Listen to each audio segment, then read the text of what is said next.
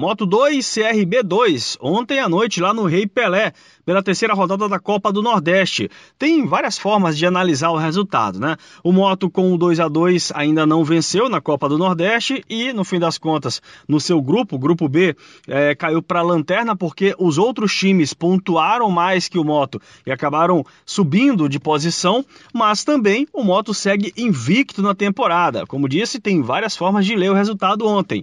No fim das contas, o Moto fez um uma boa partida contra o CRB. Fez do início ao fim um jogo aberto, um jogo interessante. Fez o primeiro gol logo no primeiro minuto de jogo com o Márcio Diogo em uma arrancada.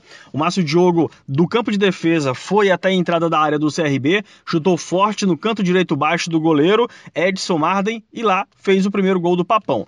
Depois, o primeiro tempo terminou com 1 a 0 para o Moto. No segundo tempo, o time do CRB empatou com o Vitor Rangel em uma jogada jogada pela direita, no caso pela esquerda da defesa do Moto, e o Moto, com 1 a 1 no placar, não se intimidou, muito pelo contrário, aumentou o volume de, jo de jogadas ofensivas. E um cruzamento de escanteio de Léo Paraíba, a bola veio da direita e no segundo pau estava lá.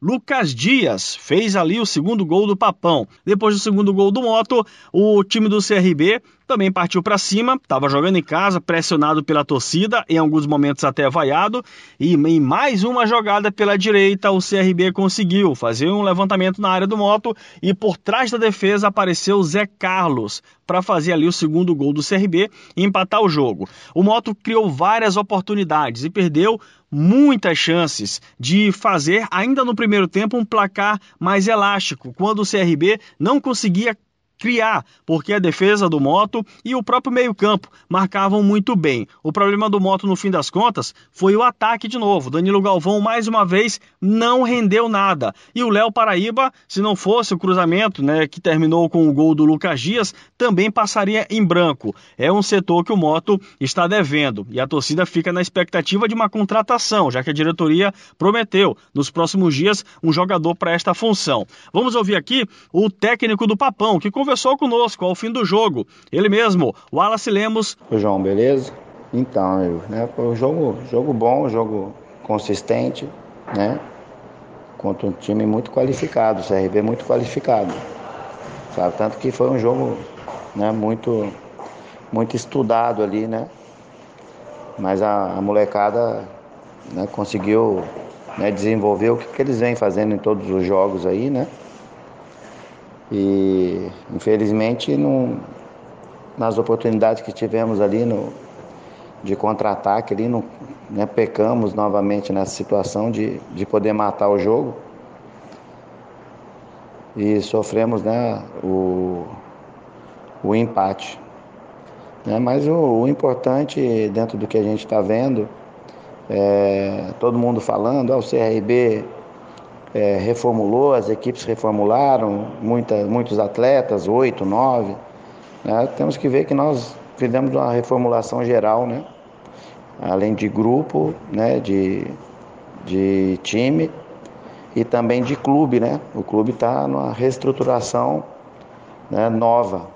Então a gente tem que, que enfatizar essa situação, porque não é fácil você é, montar né, do zero, como como a gente montou, e os meninos entenderem né, essa situação e começar né, a apresentar um novo motoclube, tanto dentro como fora de campo, né, se organizando novamente, né, não deixando as suas tradições de lado, mas né, é, é tudo novo.